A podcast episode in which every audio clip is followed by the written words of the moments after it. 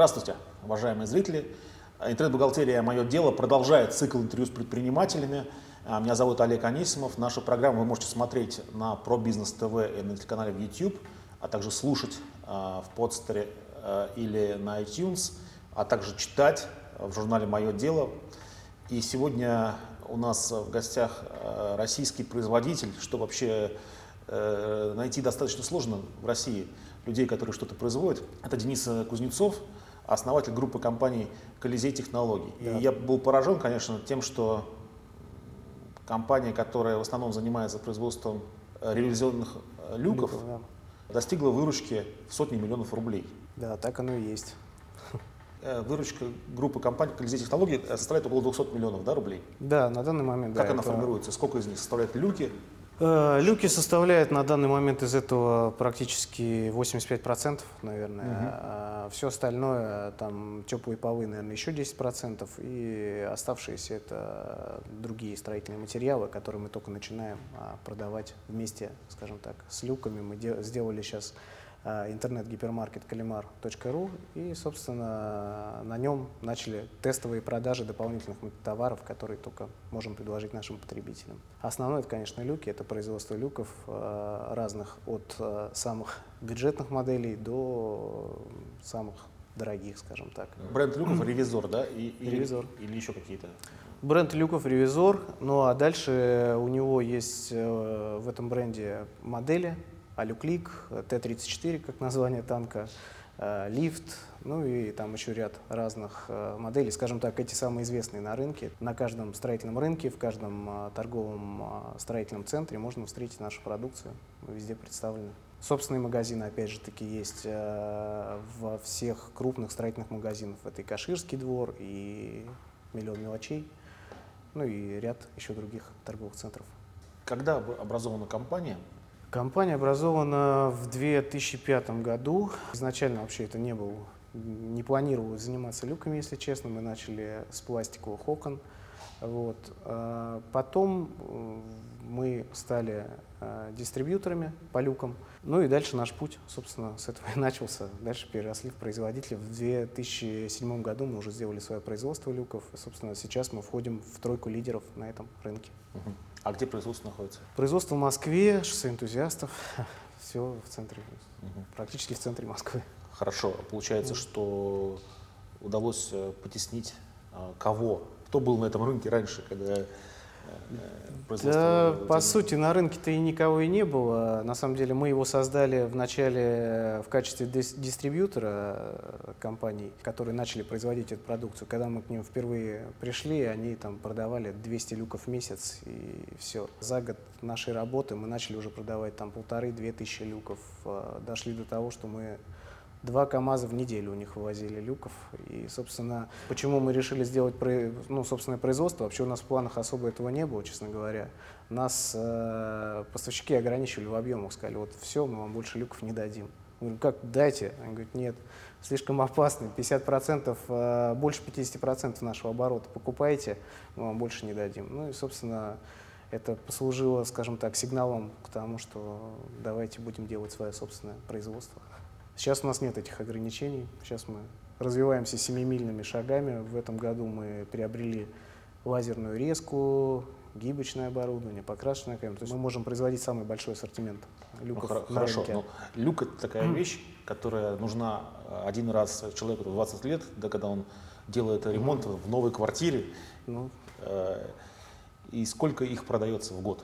В России? год э, продается люков, я думаю, что полмиллиона разных, а то и миллион конструкций в год продаются. Просто люками называется, в принципе, абсолютно все. Это и белые лючки, такие обычные, которые железные, это и премиум, с чего мы начали, собственно, люки-невидимки, э, в закрытом виде их абсолютно не видно самодельных очень много, всяких дверок и так далее. На самом деле ремонт люди делают раз в 10 лет примерно. Угу. Но люки используются не только в квартирах, они применяются во всех э, там, нежилых помещениях, офисы, да все что угодно, торговые центры. Сейчас полно коммуникаций, э, которые размещаются в, э, на полу, в потолке. То есть тот же самый, если у вас, например, коттедж, люк у вас в подвал, например, где можно хранить огурчики, помидорчики и прочие необходимые снасти. Вот. А, сейчас э, мы вышли в рынок противопожарных дверей, например. Это новое такое направление. Мы получили э, класс огнестойкости ЕИ-60, то есть у нас 60 минут э, огнестойкость наших изделий. Ну, это вообще новый сегмент, в принципе. У нас модель «Пчела», то есть ну, это вообще, в принципе, новый рынок для нас. Сейчас мы его сейчас щупаем. То есть это уже не люки, это уже двери. Это размером там 800 ширина и 2,20, 2 метра высота. То есть это уже как бы из люков мы шагаем в, в двери, в принципе. Вот. Угу. И сейчас вообще, в принципе, на рынке люков гигантомания. То есть все норовят люк заказать там 6 метров на 6 метров. То есть я не знаю, зачем им такие, но и мы, кстати, делаем тоже такие. Ну, кстати, рынок дверей, он у нас э, нацелен на импорт, да, в основном, или как сейчас? Что сейчас происходит? Рынок дверей, э, на самом деле, очень много российских производителей на этом рынке играет. Угу. Э, честно говоря, я очень слабо с этим рынком знаком, то есть только то, что пересекается с нами, скажем так, это противопожарные двери. Э, единицы, на самом деле, компаний, которые на этом рынке играют. И фактически они делают все одно и то же. А, в отличие от нас, это, скажем так, это стальные двери, которые просто не горят, по сути. Наши mm-hmm. люки можно а, внешне отделать любым материалом, то есть он будет также эстетичен в интерьере, его не будет заметно, но при этом он, а, скажем так, сохраняет все свои свойства а, огнестойкой двери, то есть он не горит, а, не видим, не пропускает дым, опять же там стоит два уплотнителя, один из которых в 300 раз расширяется, ну и так далее. То есть там такая продукция достаточно интересная на самом деле. Есть расхожее мнение, что производство в России, оно априори проиграет китайскому, и mm. бесполезно, бесполезно его начинать даже. Ну. А, как можно прокомментировать его? Да, очень просто. На самом деле на выставке китайцы были, мы видели их продукцию, собираемся к ним в гости съездить, посмотреть, как у них все это устроено. Ну, на самом деле, а, изделия из металла, из алюминия из Китая везти невыгодно. Мы в России сделаем и дешевле, и лучше, и интереснее продукты, сроки исполнения. Поэтому я сомневаюсь, что вообще китайцы э, смогут что-то предложить на этом рынке. А почему невыгодно вести из металла и алюминия? Ну, во-первых, наши изделия достаточно хрупкие, потому что дверцы сделаны из гипсокартона, то есть любые транспортные перевозки, если плохо что-то упаковано, у нас порой в Санкт-Петербург продукция не доезжает, э, потому что кто-то не так ее разгрузит, ударит угу. и там гипс пробьет и так далее. Это раз. А во-вторых, вес продукции, она достаточно тяжелая, и при этом, скажем так, стандартные модели, они ну, скажем, в рынке люков под покраску, то, что делают китайцы, да, рынку требуется нестандартная продукция. Это невозможно поштучно возить один люк из Китая, там, либо ждать два месяца и так далее. То есть э, мы там реализовываем заказы там, в течение пяти дней, например. А если брать люки под плитку, ну я вообще не знаю, делают ли они такое в принципе, как наши люки-невидимки, потому что в мире я сколько путешествую, нигде люков таких не вижу. То есть мы как раз одно из наших э, направлений, мы планируем на экспорт люки, собственно, продавать. Угу. Вот, сейчас ведутся переговоры с рядом стран, там и Сербия, и Монголия. Может, потому что они невидимки? Поэтому... Ну, да, ну, видимо. Нет, но у меня как бы такой профессиональный взгляд на эту область. Я во всех аэропортах, во всех туалетах, везде всегда смотрю наверх, что где стоит, э, по стенам, по, то есть э, пытаюсь определить, кто произвел, и, в принципе, все мировые производители известны. На самом деле, наш уровень э, на данный момент сравним с западными э, европейскими производителями. По качеству, по некоторым позициям мы их даже обгоняем на самом деле. К нам недавно, ну как недавно, пару лет назад или тройку лет назад приезжали из компании Упман, смотрели нашу продукцию и говорили, ребят, ну мы не верим, что вы делаете то же самое, что и мы, и даже интереснее, в принципе. Вот. На тот момент э, наши мощности не позволяли им предложить, скажем, сделать для них производство в России. Uh-huh. На данный момент мы, собственно, это можем уже предложить. Ну и как бы не знаю, хотим ли этого сейчас или нет. А что собой представляет производство? Сколько было вложено в него э, денег? Ну, оно развивалось постепенно. На первоначальном этапе вообще весь бизнес там был построен там, с помощью моих инвестиций, которые составляли 200 долларов, мы, собственно, товар весь получили э, в реализацию. Первоначально остановили дистрибьюторы. Его продавали, генерировалась прибыль, собственно, с этого все и начиналось. Если так, взять от момента начала до сегодняшнего дня, ну, я думаю, порядка 5 миллионов долларов, наверное, где-то так цифра. Но вот за этот год уже э, сколько, 35 миллионов рублей в оборудование, в расширение мы, собственно, угу. инвестировали. И сейчас объем, а, мощность производства какова? Сейчас мы можем производить э, порядка 12 тысяч э, алюминиевых изделий ежемесячно и порядка 15 тысяч изделий железных. Железное – это вот наше новое сейчас направление, собственно, дешевый сегмент уходим, потому что кризис, э, народ начинает деньги, собственно, зажимать, и мы как бы в начале года было принято решение, что мы начинаем тестировать эконом а, сегмент. Там нужно дорогое оборудование, поэтому пришлось, соответственно, вложиться. Угу. А насколько алюминиевый люк дороже, чем железный? В 10 раз примерно. В 10 раз? Да. Белый самый простой люк стоит 300 рублей, а алюминиевый под плитку, скажем, а, самый дешевый будет стоить ну, 3000 рублей, наверное. Ну, хотя, если это 34, будет 2, там, 2000 стоить, ну, в 7 раз, значит. Примерно какая-то такая разница. Денис, а сколько сейчас а, всего человек работает в группе? Сейчас работают в компании порядка 80 человек большая часть это производство, соответственно, наше. То есть 45 человек на производстве и где-то человек 15, 18, 20, наверное, 20 продавцов, потому что сейчас у нас 10 магазинов. И, соответственно, остальное это топ-персонал, то есть начальник производства, технический директор и угу. так далее. А какой можно совет дать человеку, который хочет организовать производство в стране у нас?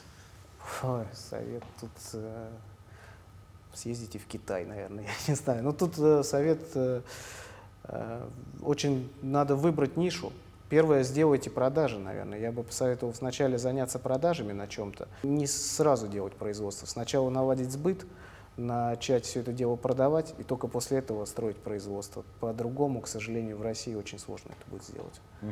Потому что много у меня знакомых, которые пытались сделать производство, даже делали, собственно, его, вкладывали какие-то безумные деньги, а потом сидели, не знали, что с этим добром в принципе делать, потому что товар есть, а производить можем, только он никому не нужен. То есть э, рынка не знаем, начинают щупать, очень медленно все это раскачивается. Поэтому мой совет, э, наверное, такой. То есть начинайте вначале все-таки с продаж, вы выбираете дистрибьютора, пускай прибыль равняется нулю, или даже можно показательно в минус работать. Это, в принципе, тоже, как бы, я не считаю, что это плохо, если это тест, тестим мы рынок какой-то, смотрим объем, который мы можем, а, можно даже и в минус, я думаю, поработать. Ну, недолго, естественно, конечно.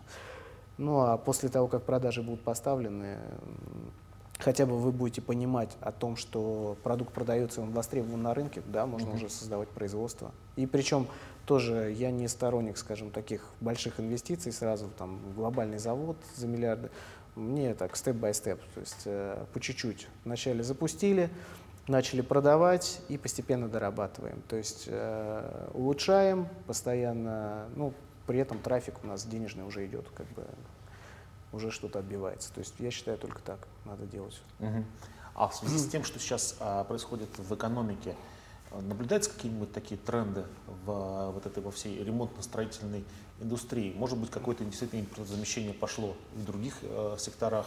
Ну, Может быть, отказ от э, дорогого, дорогой продукции, которая в евро угу. номинируется. Это пошло уже? Ну, на самом деле, все, что производится европейскими производителями, угу. на него есть определенный сложившийся спрос. То есть ты, если покупаешь теплые полы, многие хотят себе купить именно Деви.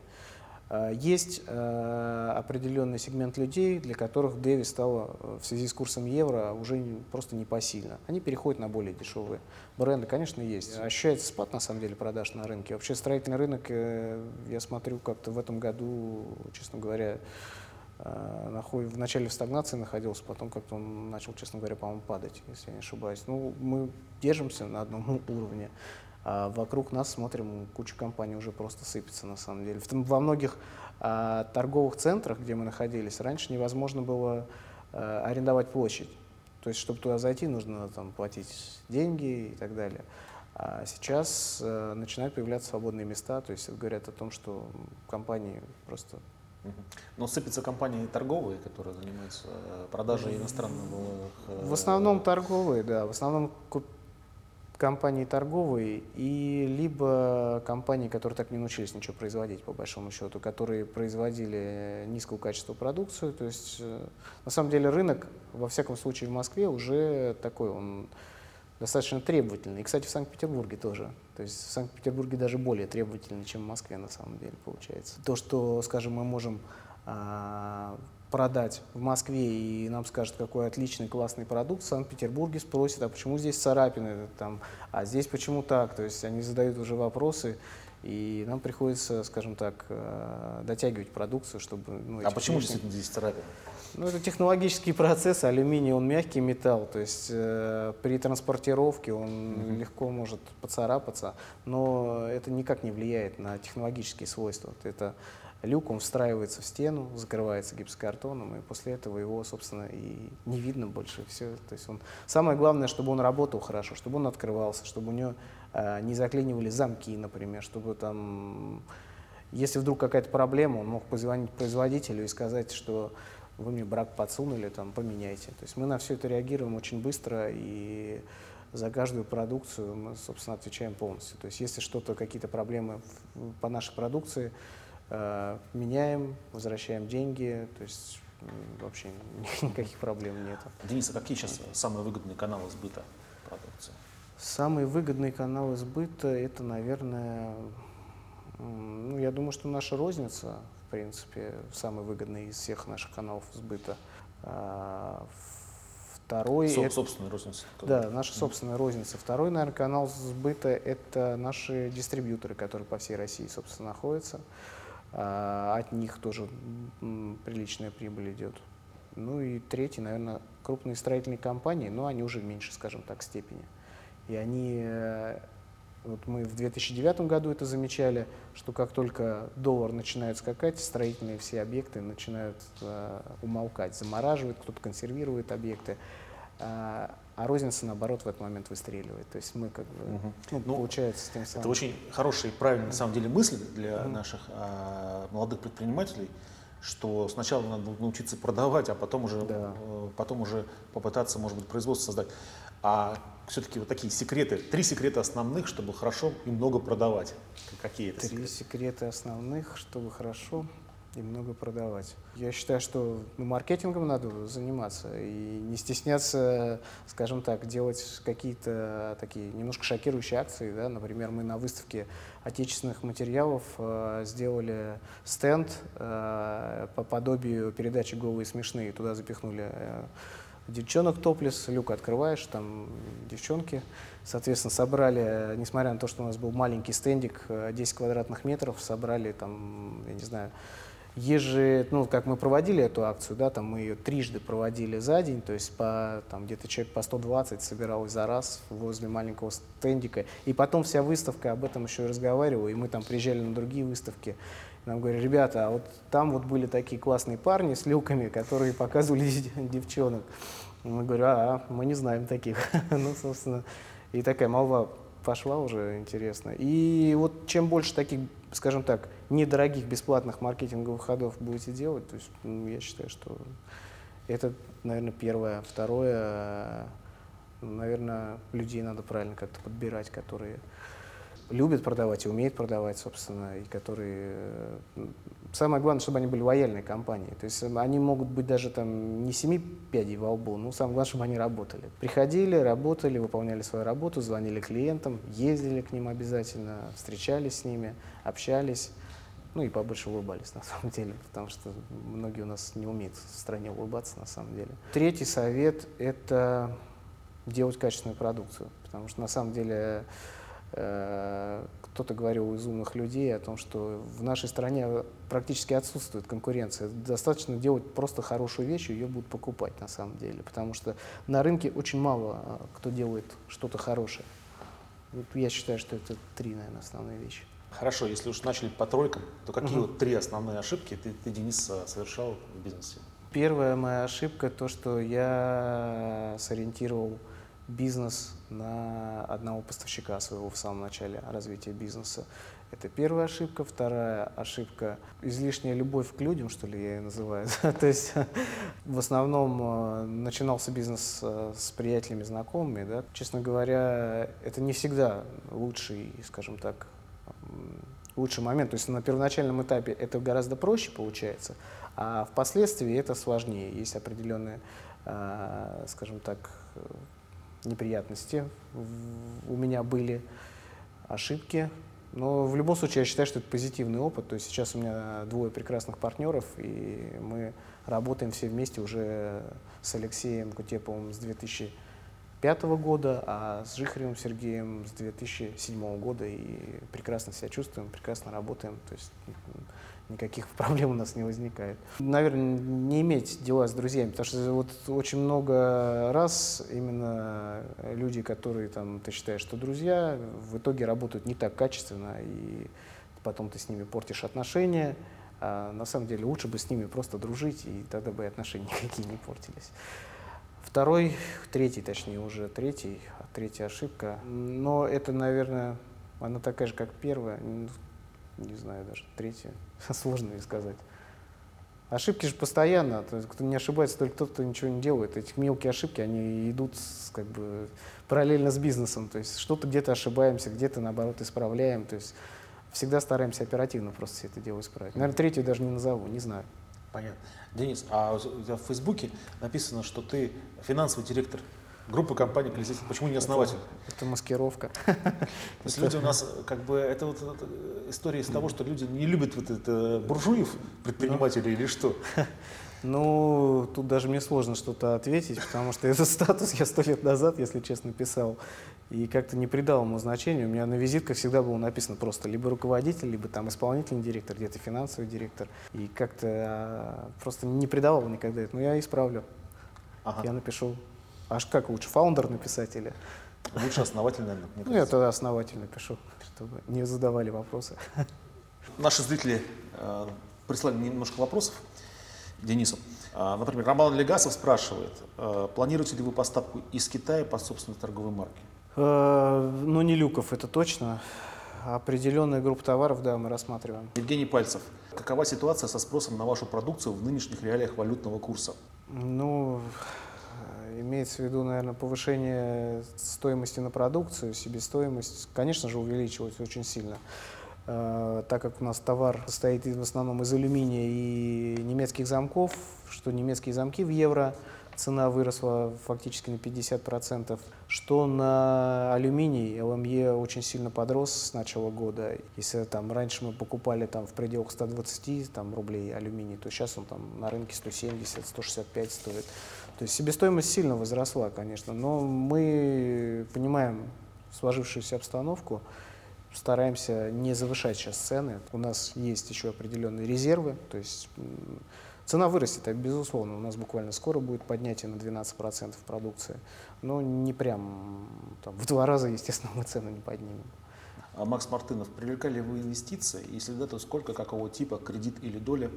Инвестиции привлекались только в виде лизинга, и был на начальном этапе минимальный кредит на миллион рублей от компании «Микрофинанс». Угу. Собственно, все. Больше, на самом деле, мы особо ничего не привлекали. Последний вопрос от меня. Угу. Россия пригодна для бизнеса? Я считаю, да. Я однозначно считаю, что в России нужно делать бизнес, и стараться. В России очень много возможностей на самом деле. И, честно говоря, если посмотреть вокруг, то есть очень много ниш, которые в принципе не заняты. Сейчас, я считаю, даже для этого лучшее время, потому что рынок э, замещения европейских товаров, я считаю, что он находится в начальной стадии. И мы могли бы идти путем китайцев, почему бы и нет брать, разбирать, создавать, добавлять, улучшать. То есть русские, они всегда брали, э, скажем так, продукцию брали, дорабатывали, доделывали, делали ее лучше. Недаром были и кулибины, которые могли там из, из палки винтовку сделать. А какие ниши не заняты? Ну, их много разных. Ну, например? Я считаю, что, например, нету никакой интересной мебели в России, именно которая направлена на эргономику пространства для малогабаритных квартир. Скажем, стол трансформируется в кровать, кровать трансформируется в шкаф, шкаф трансформируется, я не знаю, в микроволновую печь, к примеру. Например, такая ниша. И с этой нишей связано с эргономикой на самом деле практически все. Ничего такого интересного на рынке российского нету. Только оно, если есть, то это европейское и стоит каких-то безумных абсолютно денег. Я считаю, что если в этой нише подумать и посидеть, порисовать, можно очень прекрасные вещи делать. Спасибо. Вот. Спасибо вам большое.